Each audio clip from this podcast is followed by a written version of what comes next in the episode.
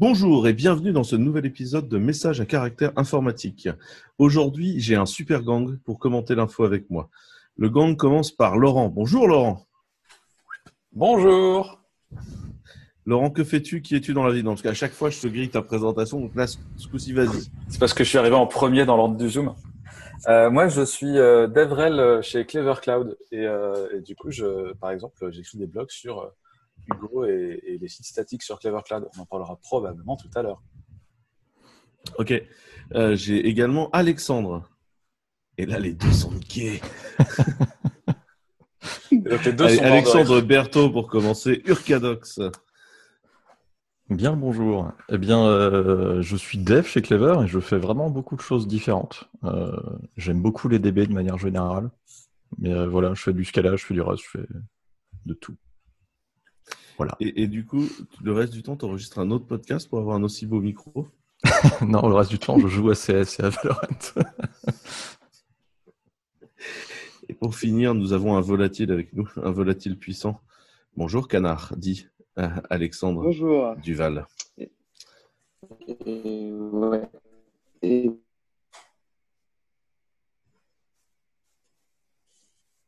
et ben moi c'est Canard et puis euh, je travaille sur un peu tous les scripts là-bas. Ok, bon, j'espère qu'on va avoir Canard jusqu'à la fin de l'épisode. C'est pas gagné-gagné Ah, manifestement au son. Euh, ouais, c'est un peu, c'est un peu merdé, mais écoute, On on sent verra la distance. On y croit. Bon, on commence. On commence par de la politique. Il y a un lien sur Presto. Est-ce que tu veux peut-être euh, nous parler de ce lien? C'est toi qui l'as mis, euh, Laurent? Ouais, c'est ma faute. Euh, comment je suis tombé là-dessus? En fait, j'ai euh, des ex-collègues de Cashbase qui ont monté une nouvelle boîte et ce sera globalement du Presto. Euh, ce sera le, le l'éditeur euh, commercial, puisque pour l'instant, il n'y a pas d'éditeur commercial, il n'y a que des fondations et des contributeurs.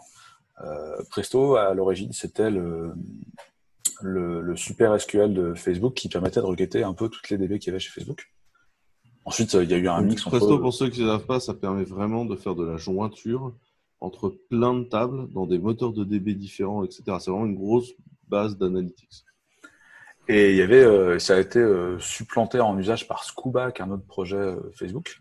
Mais euh, en attendant, il y a quand même pas mal de gens qui sont greffés autour de Presto, qui est un projet open source, plus de boîtes.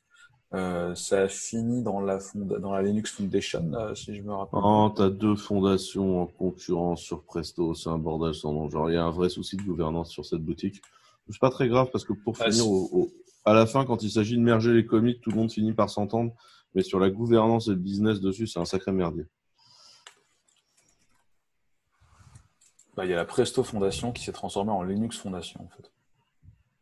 Enfin, qui, est, qui a glissé dedans. Et d'ailleurs, il y a Facebook. Et euh, au milieu, il y a Ahana, qui est le nouveau euh, éditeur commercial derrière Presto. Donc, on, on leur souhaite euh, bien du courage et, et le meilleur. Et nous, on utilise Presto chez Clever. Euh, tu veux nous en parler, Alexandre?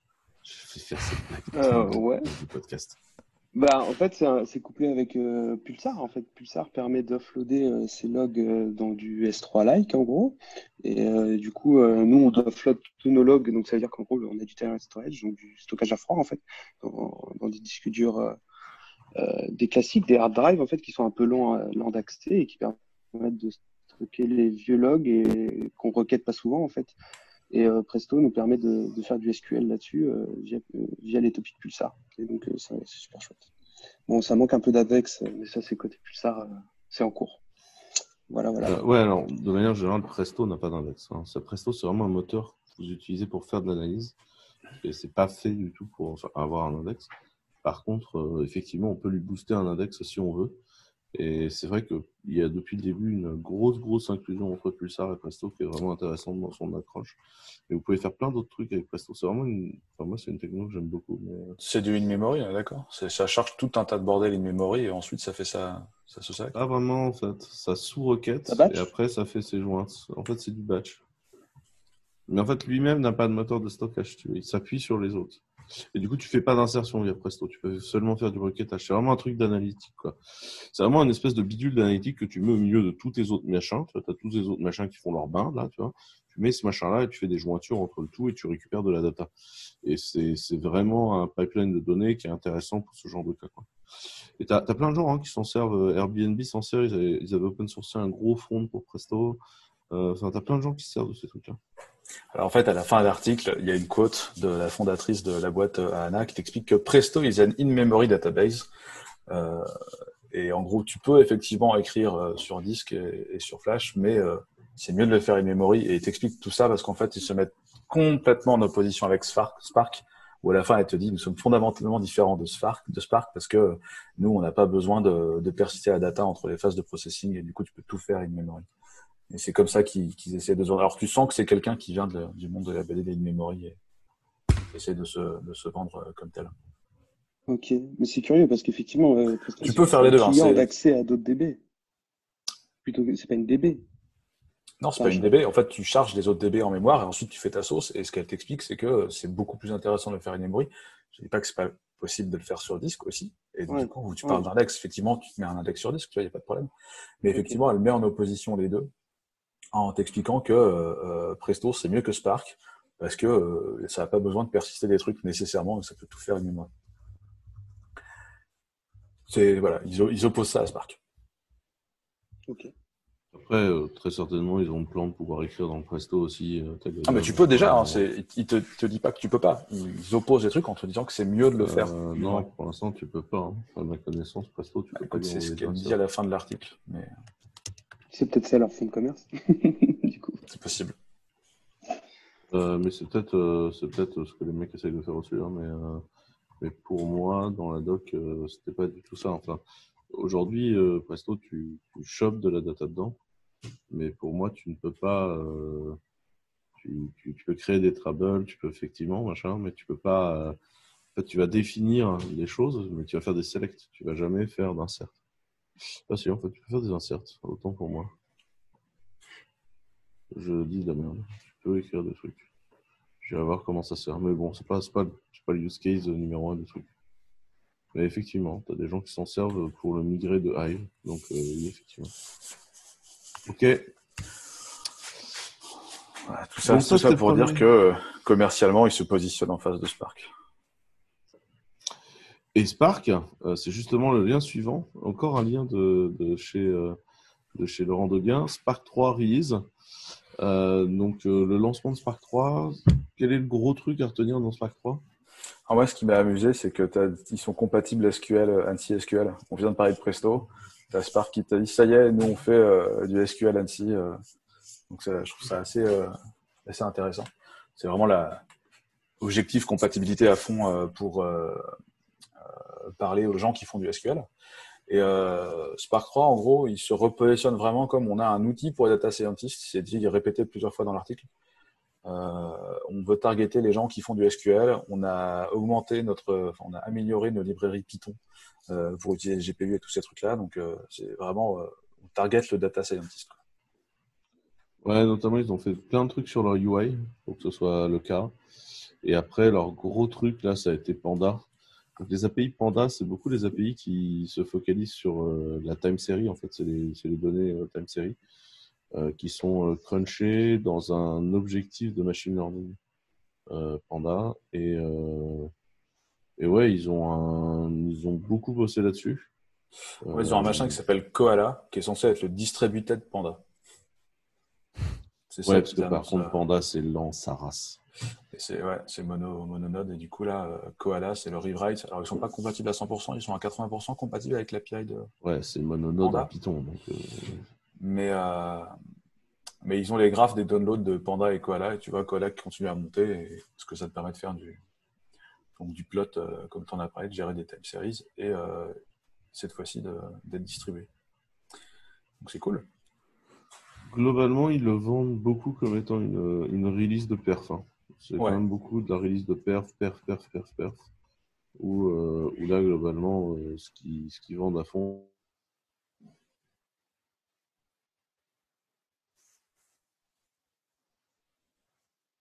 c'est euh, d'avoir tapé quelque part un truc voilà, qui fait le job en, performance. c'est l'idée. Voilà. ok. Un truc à dire, les gars, sur.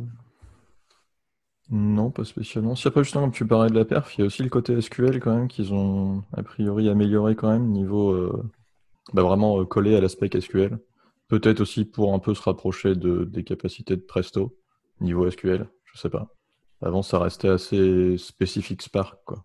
Ah, là, c'est ANSI SQL Compliant. Ouais, c'est ça. Mais ouais, je vais parfait. pas tester le truc. Euh, grosse news, il y a la semaine dernière, c'était le Pulsar Summit. Euh, donc euh, théoriquement, le Pulsar Summit était censé se tenir en physique dans la vallée fin mai, et puis bah, ça a complètement déconné pour des raisons évidentes de Covid. Et ils ont donc repoussé le Summit, puis l'ont rendu virtuel.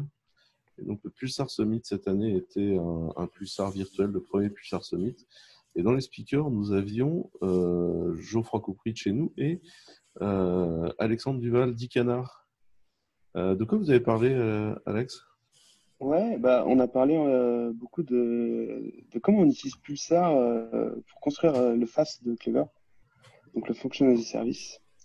Qu'en fait, Pulsar est, est, le bus en fait de toute l'information, de toute la transition du, enfin de toute la, communication euh, du FAS. Donc en gros, on lui envoie des messages euh, euh, et puis bah, le FAS il réagit à ces messages-là. Donc on a un compilateur en WebAssembly. Donc l'idée c'est de c'est de pousser du code compatible WebAssembly. Nous après on, le compile et les messages Pulsar en fait sont sont envoyés à des fonctions euh, servent de bus, servent de bus et du coup ces fonctions-là remplacent en quelque sorte les fonctions Pulsar euh, en étant beaucoup plus rapides parce qu'elles sont bootées sur des, des VM, et ça, GL en parlera beaucoup mieux que moi, euh, des VM sans OS euh, qui bootent en quelques moins d'une milliseconde, je crois, maintenant. Et euh, du coup, on est super rapide et on réagit euh, au message sans utiliser de process, en fait. Vraiment, on utilise directement le CPU euh, et la VM, en fait, et les capacités du CPU. Et l'isolation, euh, bah, du coup, c'est hardware.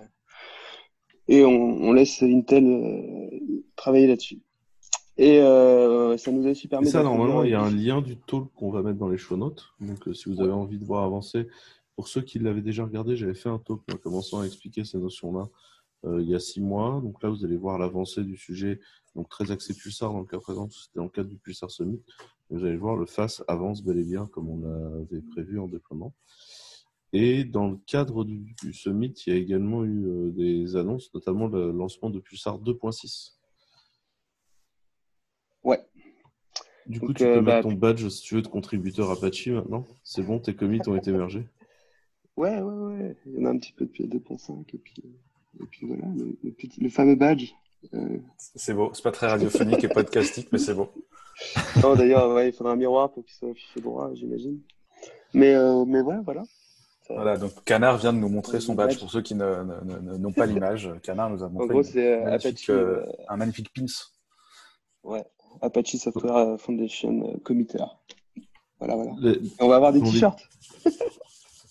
Dans les Euh, trucs importants, euh, donc dans Pulsar 2.6, pendant, la, pendant le summit, a été annoncé euh, le support d'AMQP et le support de Kafka en tant que protocole. Euh, donc c'est quand même deux points importants. Et après, il y a eu toutes les releases 2.6. Euh, si on demande aux gens quelles sont leurs features préférées, peut-être commençons par Alexandre Berthaud. T'as regardé les, features ou pas du tout? Euh, j'ai regardé un peu. euh, en vrai, je sens, comme tu le disais, MQP, c'est une des features, je pense, les plus intéressantes.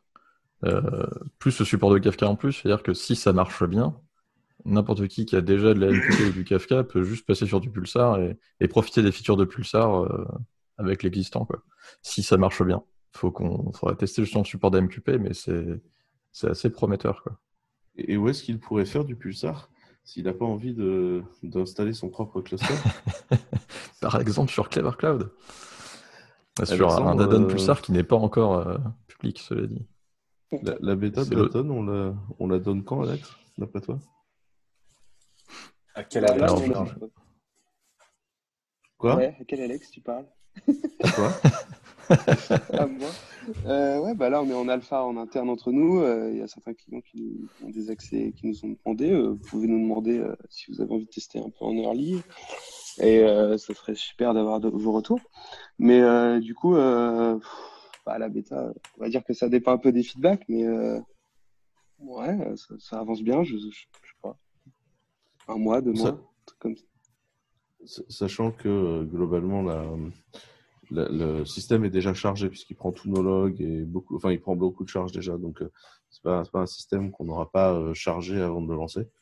Après, franchement, dans la 2.6, les trucs marrants, il y a, euh, des messages très gros qui vont pouvoir être chunkés. Donc ça, c'est quand même très cool. Et ça, c'est un truc que je connais dans aucun autre messaging platform. C'est que du coup, as des... tu peux chunker les gros messages.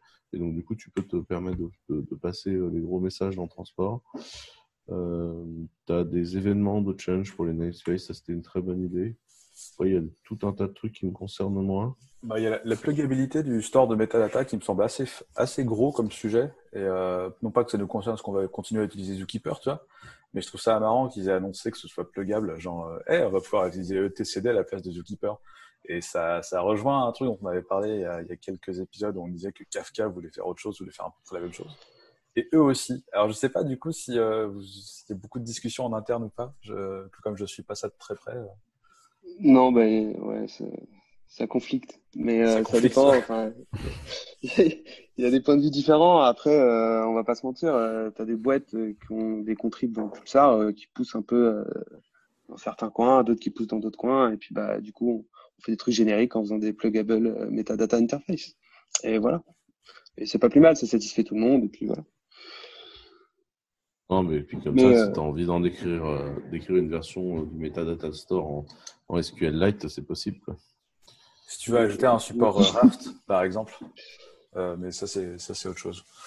À voir. Mais écoute, je, je pense sincèrement que la version SQLite serait plus stable que le TCD. Ça, c'est mon avis très personnel.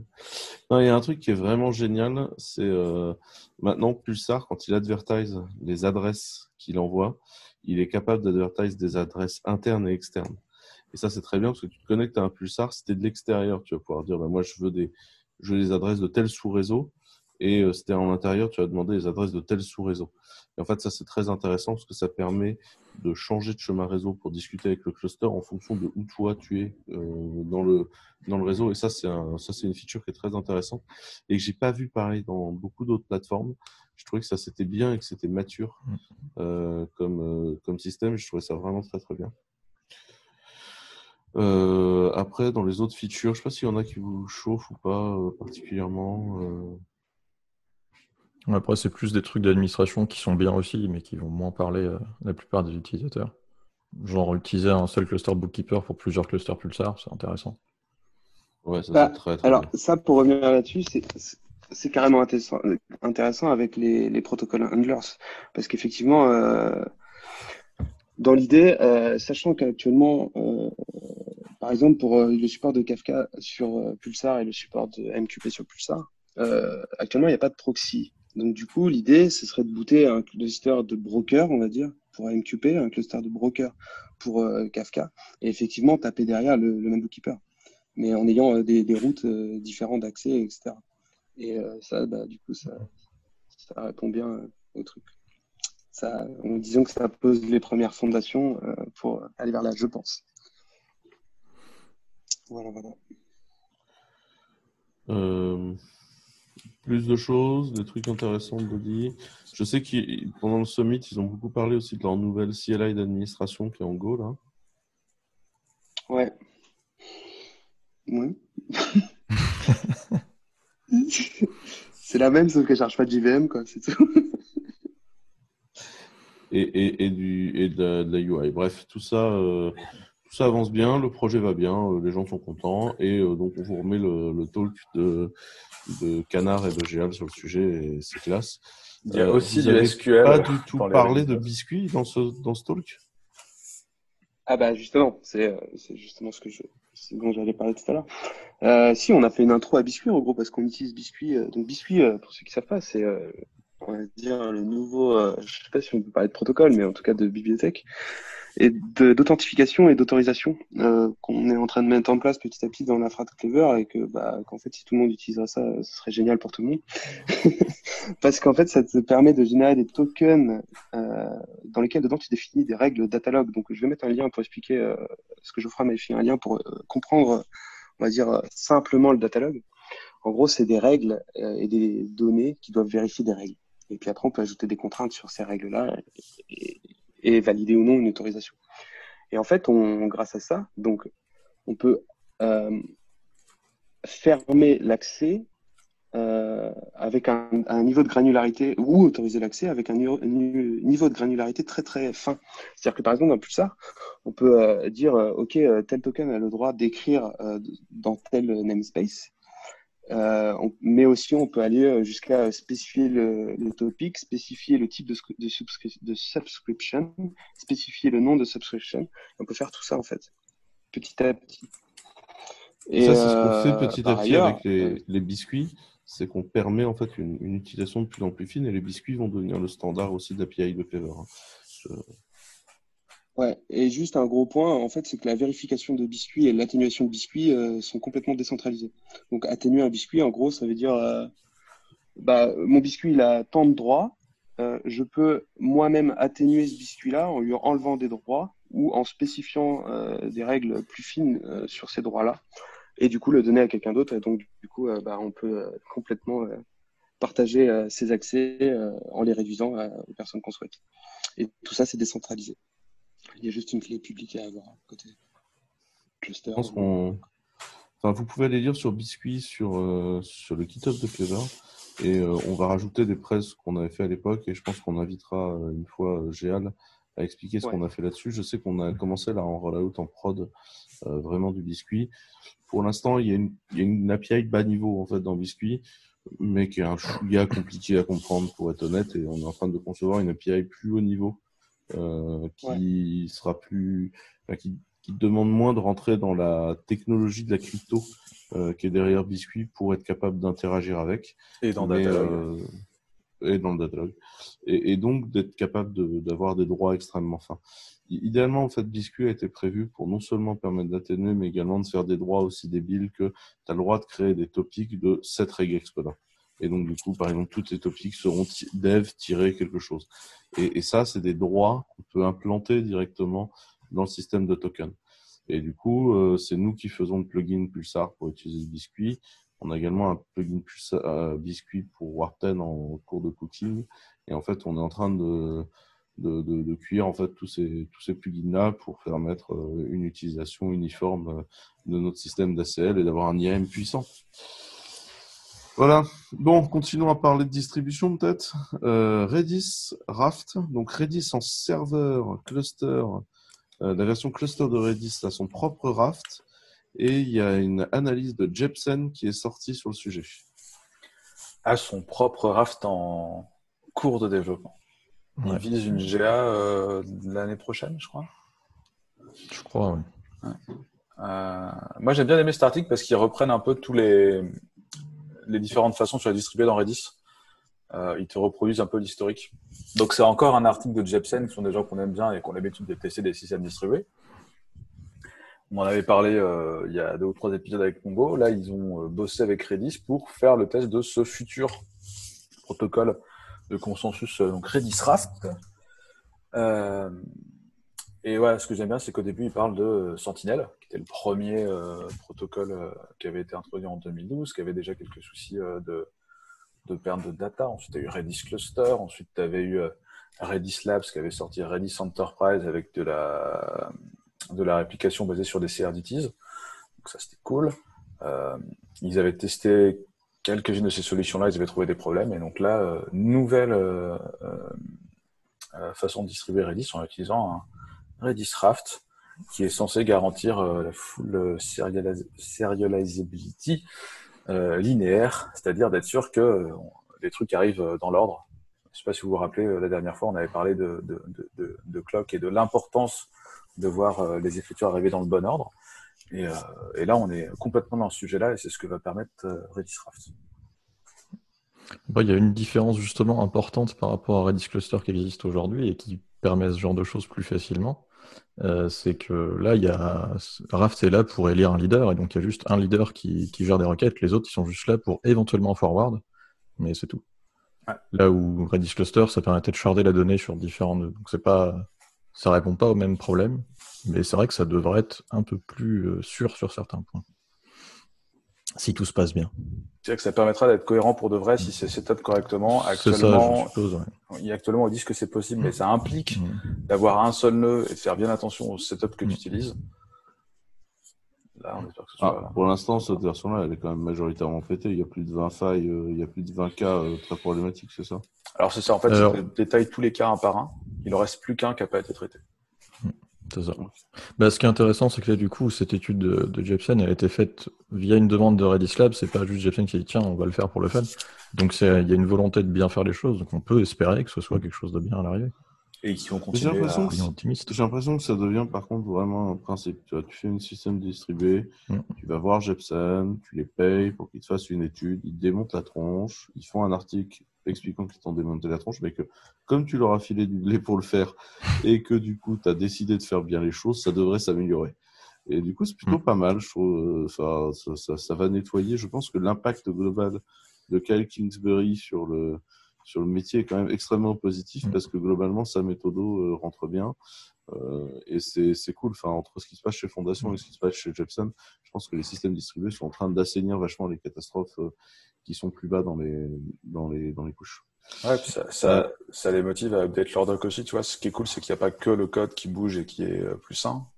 Il y a aussi la, la, la volonté de transparence euh, dans les docs où tu as Jepsen qui dit ça dans votre doc, c'était pas clair, il faut le rendre plus clair. Et du coup, c'est ce qu'ils disent dans cet article aussi, c'est que Redis a changé sa doc pour mettre à jour les cas qui n'étaient pas couverts.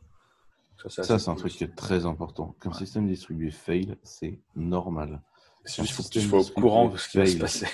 Sans ne le dire, ça c'est vraiment pénible. Et ça c'est cool. Et ça c'est vraiment cool, c'est que maintenant, euh, as, bah, dans tel cas, on se plante la tronche. Alors, c'est intéressant du coup quand tu lis le cas de dire ah c'est con, c'est quand même le cas où nous on s'en sert, on est dedans. Donc, euh, on va peut-être choisir une autre techno. Et ça, je pense que c'est le truc le plus intéressant euh, de, de l'impact. Euh, beaucoup plus léger, beaucoup moins de technologie pénible. Euh, comment on fait des statistiques euh, avec Hugo euh, Laurent, je pense que c'est un article de, chez toi. Des statistiques. Hugo, c'est quoi? Tu veux, le, tu, veux en parler? Ouais, je vais en parler rapidement. Donc, c'est pour faire des sites statiques.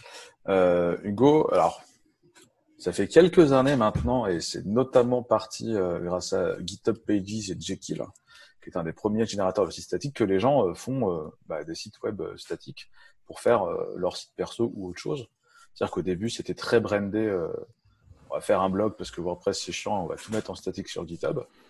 Jackie est arrivé, plein d'autres sont arrivés. Au début, c'était assez lent et tu as des, des, gens qui se sont dit on va en écrire un en Go.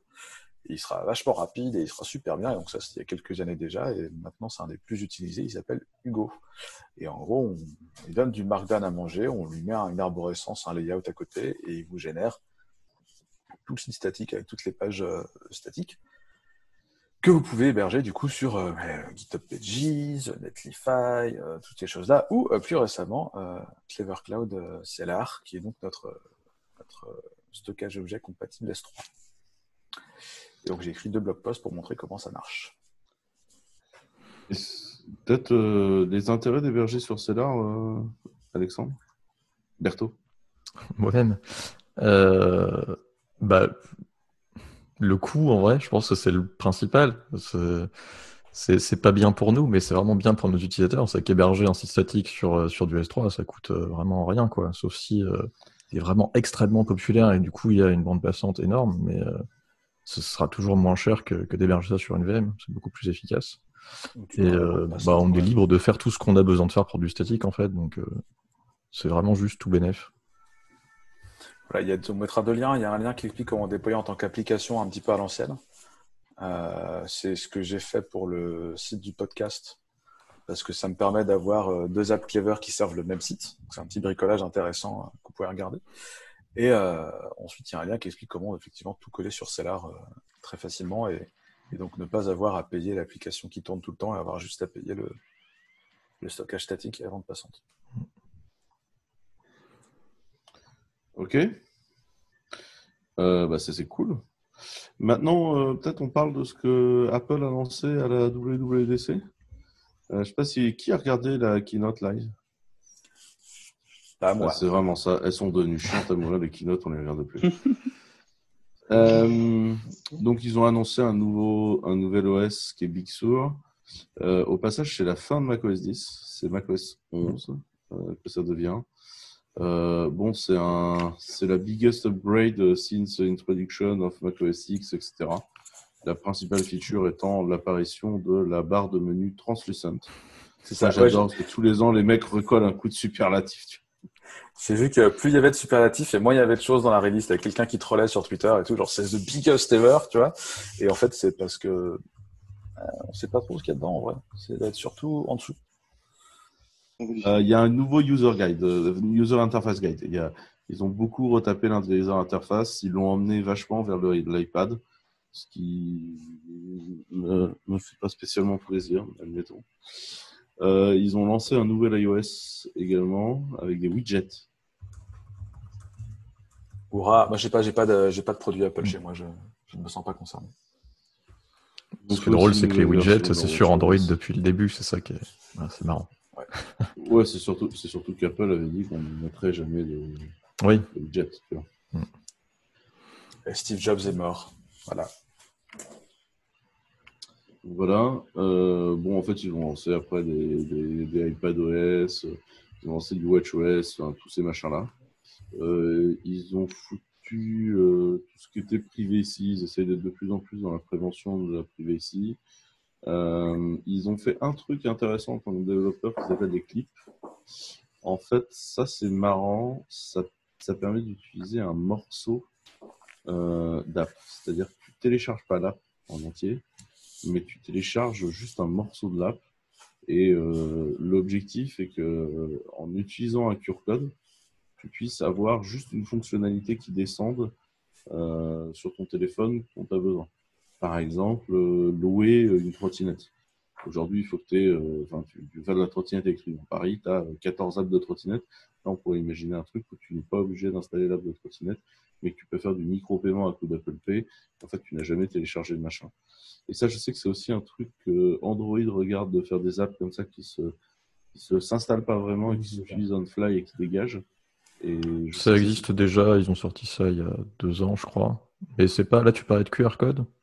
Euh, là, sur Android, c'est sur certains sites, genre tu fais une recherche Google et sur une action particulière, ou même sur un site où c'est déjà, euh, tu peux avoir euh, un morceau de ce que tu veux faire qui est dans une app qui se télécharge sur le coup mais je l'ai vu vraiment très peu de fois. Je crois que je suis tombé dessus une fois à tout hasard. C'est que du web à chaque fois? C'est que c'est qu'un bout de progressive web app par rapport à l'app Non, non, du coup, non, c'est pas du web. Ça télécharge un morceau de d'app Java en fait, et donc ça te lance vraiment une app euh, classique et tu te rends pas compte, c'est transparent tu veux.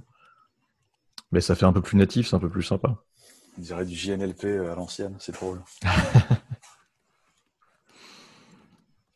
Bah, là où ça peut avoir intérêt, je pense, mais je l'ai vraiment, je l'ai très peu vu, mais je pense que ça peut être intéressant, c'est si tu veux faire du un site où tu as une partie paiement, d'avoir juste les paiements qui est dans une vraie app où tu peux utiliser Google Pay, etc., tes cartes qui sont enregistrées plutôt que via ton browser ou quand tu es sur mobile, c'est pas toujours très agréable. Mais vraiment, c'est très peu utilisé. Peut-être que le fait que ce soit dans iOS, ça va plus pousser le truc, comme c'est souvent le cas, ce qui serait bien. on verra. Mais bon, du coup, on peut parler du truc qui a le plus fait parler euh, couler d'encre ils ont annoncé qu'ils allaient gicler les processeurs Intel au profit des processeurs maison basés sur ARM.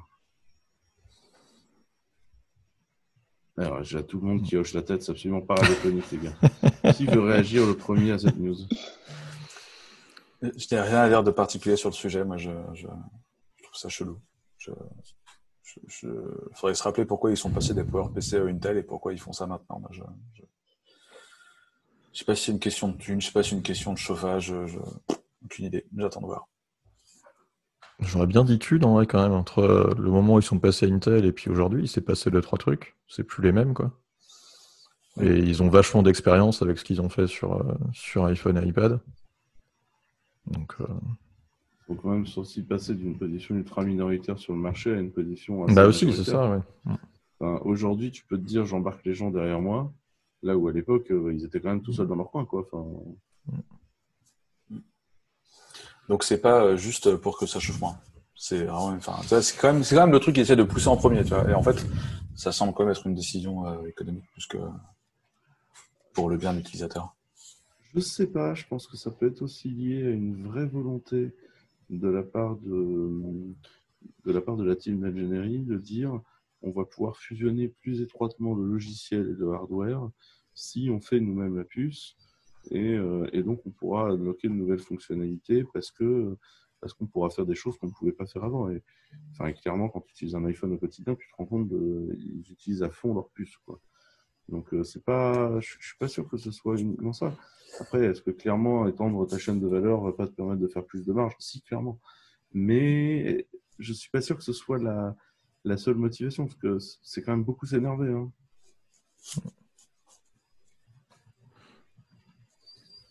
En tout cas, euh, moi, ce que je vois, c'est qu'il y a la façon dont c'est présenté, c'est une vraie présentation de l'action comme étant les développeurs iPad iOS vont pouvoir porter leurs applications vers le Mac.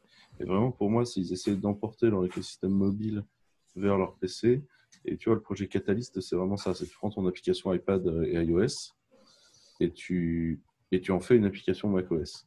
Et c'est vraiment le, gros framework Catalyst. Par ailleurs, il y a des trucs intéressants. Il y a de la synchronisation de données entre les devices, de pair à pair sans passer par un cloud, etc. Enfin, des trucs vraiment intéressants euh, qui sont dedans. Et, tu vois, tu sens qu'ils essayent de, de, faire en sorte que tu, tu retrouves la même expérience de l'un à l'autre. Alors après, moi, personnellement, en tant que développeur, est-ce que je pense que je vais me retrouver dans cette opération-là? Moi, j'écris quand même du soft au quotidien qui va finir sur du gros processeur Intel. Euh, 86-64 euh, dans le serveur et, je, je suis pas enfin je suis pas hyper garanti que j'ai tellement envie de me retrouver sur un processeur euh, fondamentalement différent de ce que j'écris au quotidien euh, loin là-bas. Tout cas, ce qui est amusant, c'est que pendant des années, c'était Intel tout seul et l'année dernière, tu as AMD qui a fait un gros comeback. Là, tu as Intel qui dit en fait, à Intel, on va faire du ARM. C'est c'est amusant. Ouais, puis ça va avec deux autres news. Enfin, c'était vraiment la, seule news, euh, c'était la seule semaine pour, euh, Intel, parce qu'il y, a un, y a un supercalculateur japonais qui a pris la tête euh, du classeur du, classement top 500 des HPC à grand coup d'ARM. après, bon, c'est essentiellement des pirateries, c'est pas très agréable à lire ce truc-là. Et tu as TSMC qui a annoncé qu'ils allaient commencer la production en 5 nanomètres. TMC qui est un des fondeurs principaux. TSMC. D'ARM. Et dans le cas présent, c'est eux qui gravent les puces Apple. Euh, pour ceux qui n'étaient pas au courant. Donc, euh, c'est ça, sachant qu'Intel, pour l'instant, ils sont sur du 9 nanomètres. Ils ont planifié de release 2000, euh, enfin, c'est l'an prochain, le 7. Et voilà, et après, ils ont une roadmap qui explique comment ils vont descendre à 1.4. Mais... en gros, ils sont un peu à la bourre, mais en même temps, ils n'ont pas les mêmes demandes de volume et tu sens bien que c'est plus compliqué peut-être pour eux vu qu'il y a plus de volume à faire d'attaquer ces nouvelles, euh, nouvelles techno. Je sais pas. On a des problèmes d'approvisionnement à tel dans le monde en ce moment ou? Ouais, toujours, toujours. Euh, c'est pas compliqué. Te faire livrer, c'est l'enfer sur terre. Et tu as des problèmes d'appro tout le temps, tout le temps, tout le temps. Et quand tu parles aux gens de chez Intel, ils te disent Ah, c'est l'enfer, il faut qu'on arrive à trouver des lots, etc. Enfin, vraiment, c'est compliqué. Euh, Intel, ils vont bien. Hein. Moi, je ne fais aucune peur pour eux. Et en plus, je les soupçonne d'avoir gardé sous le pouce quelques innovations, quelques grandes idées à lancer dès que ça allait commencer à s'exciter. Et euh, je ne pense pas qu'Intel tu vois, soit surpris d'une décision à l'Apple du euh, ouais, on va faire tout seul. Enfin, tu vois, je pense que. Oh, bah, ils ont dû négocier des trucs. Faire tout seul. En tout cas, enfin, moi, mon côté développeur est heureux que la guerre des processeurs se relance parce que c'est cool. Tu vois, je trouve que c'est bien, ça va favoriser l'innovation. Mon côté développeur utilisateur fait que bon, bah, moi je vais quand même rester sous Intel. Vous m'amusez bien les gars, mais moi je vais rester sous Intel. Euh, donc, euh, moi ce que ça me laisse penser, c'est que peut-être cette annonce-là, pour le développeur, veut dire que cette année, c'est l'année du desktop Linux.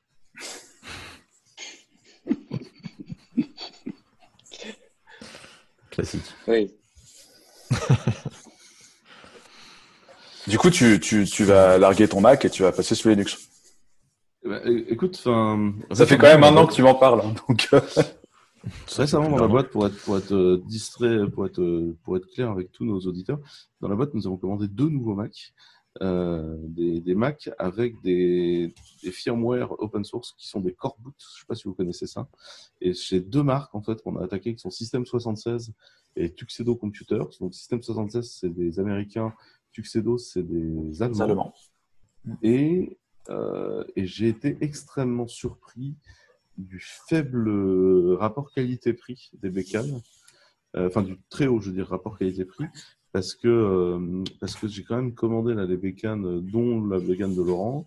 C'est des bécanes dans lesquelles on met 40 ou 64 Go de RAM, on met 2 terabits de NVMe Tagada 25 qui vont à fond la caisse, on met des Core i7 euh, qui tabassent à quasiment 5 GHz avec je euh, je sais plus combien de chier de cœur d'exécution, du 6 enfin, des bécanes de course et à la fin tu payes une facture à 1600 euros.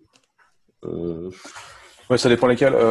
donc, celui de Tuxedo qu'on a, c'est un 15 pouces et demi. Donc, 15 pouces et demi, tu peux ranger des trucs dedans, tu vois. Le, système 76, c'est un 14 pouces. Et effectivement, ils ont rangé le Pros qui va à 5 GHz et les 40 Go de RAM. C'est cool. Et ouais, 1006, 1008 par là. C'est quand même pas cher. Du core boot avec du Rust dedans. Ça démarre super vite, ça se met en veille, ça revient de veille super vite. Non, franchement, c'est chouette. On, va vous mettre les liens euh, des, PC qu'on a achetés. Euh, euh, parce que voilà, ils ont réussi à faire plus léger que le X1 Carbon, tu vois, en, laptop d'entreprise, celui qui, qui, qui, tenait un peu la marge, bah, tu avais le, Dell XPS 13 qui était tout petit, mais c'était un 13 pouces, tu vois, ouais, qui, était, qui était à quasiment plus d'un kilo. Moi, ça me, 13 pouces, je trouve ça trop petit pour mes, pour mes yeux de vieux. Euh, du coup, je prends du 14 et euh, il fait euh, moins d'un kilo, donc il est encore plus léger que le X1 Carbon. C'est des belles machines. C'est du Clevo, pour ceux que ça, qui ça parle. Clevo, c'est c'est un vendeur no-name de matos depuis des années. Et tu as tout un écosystème autour de Clevo de, de, bah, fournisseurs qui prennent les plans de Clevo, qui font usiner par Clevo et qui mettent ensuite leur, leur marque dessus. Donc Système 76, Tuxedo, il y en a plein d'autres. Donc euh, jetez un œil. Bref, ça relance une fois de plus le sujet du desktop et c'est bien et je trouve que c'est cool. Et je pense qu'au global, c'est bien pour tout le monde euh, que ça se fasse. Euh, sauf peut-être Intel qui va prendre un peu cher. Mais si jamais l'action Intel baisse, en vrai, acheter des actions, hein, ça, finira toujours par remonter. Parce que toute façon, c'est eux qui fournissent ces serveurs aujourd'hui. Donc, euh, c'est quand même extrêmement peinard. sujet suivant, on a eu un report qui est sorti sur RustLS. Euh, peut-être tu peux expliquer aux gens ce qu'est RustLS, euh, Alexandre de Berthaud? On dit, on dit Russell. Moi, je me suis arrêté là. Dans, le papier, il y a marqué Pronounced Russell. Russell. Ah, je n'ai même pas fait gaffe à ça. Et moi, je me suis arrêté là, j'ai rien compris après. Eh ben, eh ben Russell, du coup.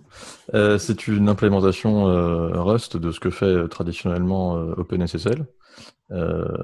Et ils essayent de faire les choses bien pour pas être touchés par le même genre de faille qu'OpenSSL. Et c'est ce que montre ce, rapport, justement.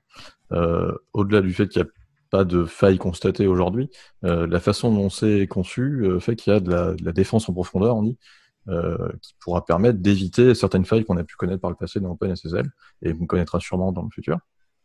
Euh, donc c'est vraiment cool à voir, en tout cas, c'est assez prometteur, du coup.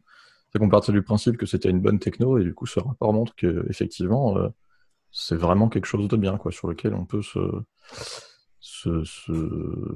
voilà j'arrive pas à trouver le mot mais on peut y faire confiance quoi a priori on peut se baser dessus sans trop de, soucis voilà sans trop s'en faire ouais. Ce que nous faisons puisque euh, euh, Russell du coup est la est la lib par défaut de Sozu de Reverse Proxy de Clever sachant que Sozu sait parler les deux il sait parler OpenSSL et euh, Russell en fonction de qui vous êtes et pourquoi, et etc. Notamment si vous, si vous étiez basé sur un vieux bug de chez OpenSSL, et eh ben, et eh ben on continuera à vous le fournir. Ouais, c'est pas un des rares qui s'est mappé et rechangé à la volée en plus Sozu, c'est le seul à savoir faire ça. c'est le seul qui sait. Euh, et, c'est surtout, tu peux exécuter les deux en parallèle en fonction de quel site tu parles. En fait, Sozu, tu lui envoies du trafic et en fonction de qui lui parle, il va décider comment il va gérer son SSL et il peut changer à la volée par connexion, s'il est de bonne humeur, il peut changer à la volée. Donc euh, voilà, et, enfin, en termes de perf et de, qualité de code et de sûreté, euh, Russell, c'est quand même euh, beaucoup plus intéressant. Et je vous invite à aller regarder ce, ce report parce qu'en fait, ça prouve aussi le sérieux de ce projet, dont l'objectif est quand même clairement de régler les problèmes. enfin, tu vois, un truc comme Earthbeat, en fait, c'est un problème de qualité de code qui n'était pas réglable dans l'écosystème C tel qu'est foutu OpenSSL. Et là, enfin, ça peut pas arriver, ça. tel que c'est écrit, le, même bug ne peut pas arriver, la même histoire de bug ne peut pas arriver. je trouvais que c'était quand même assez intéressant de tirer cette Et euh, des choses à dire, les gars, ou pas du tout? Non. Et du coup, je vous propose un, un autre lien que moi j'ai mis, qui était une série de news CLI en Rust. Euh, donc là, c'en est euh, 7 Awesome euh, Power Run, machin truc, Rust Power Run, News CLI. Euh, globalement, euh, il y a tout un écosystème de gens aujourd'hui dans l'écosystème Rust qui réécrivent les vieux morceaux de GNU que sont grep, ls, tous ces machins-là en Rust, en général en multipliant les performances par un double digit ou un triple digit, en le rendant plus stable, en rajoutant des features. Et euh, il y en a plein. Donc là, c'est un truc, euh, c'est un, c'est un article où dedans il parle de Starship.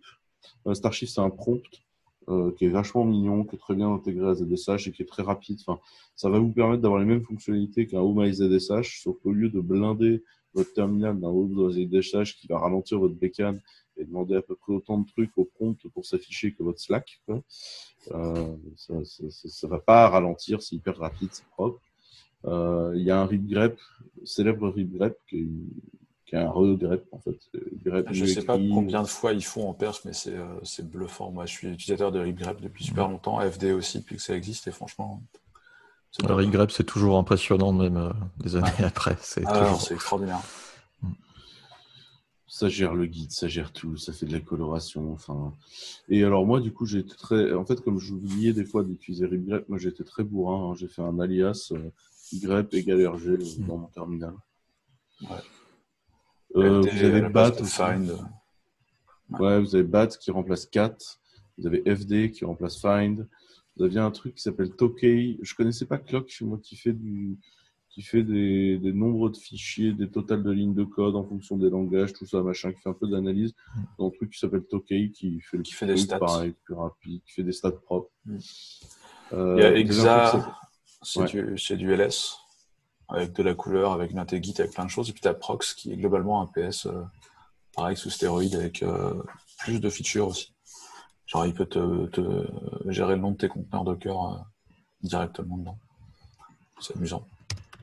Et euh, ouais, moi je trouve que c'est euh, ouais, il, fait des transformations comme ça, ce qui est très très cool. Enfin, je trouve que c'est un Commencez Ça- ça par va. RimGrep et, et après vous tomberez dans tous les autres.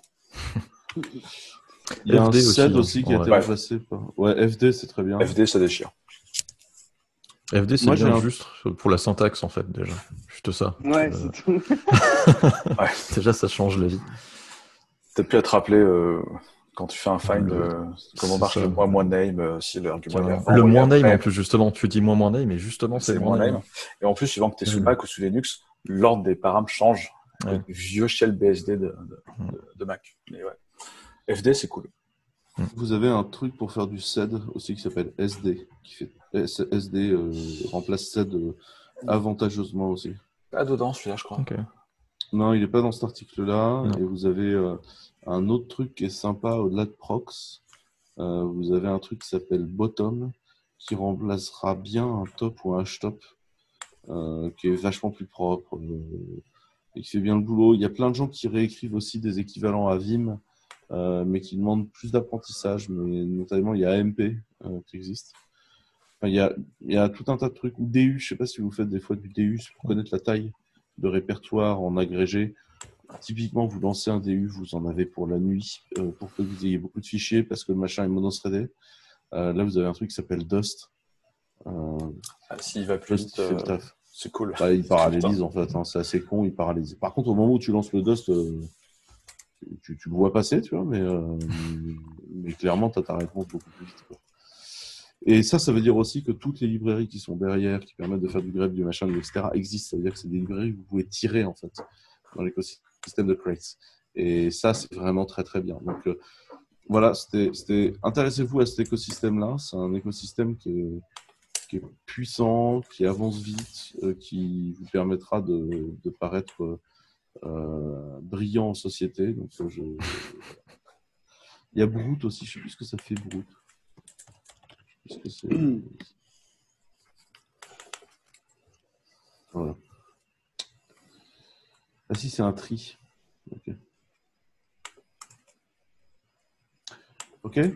Euh, Des choses à rajouter sur ce sujet-là?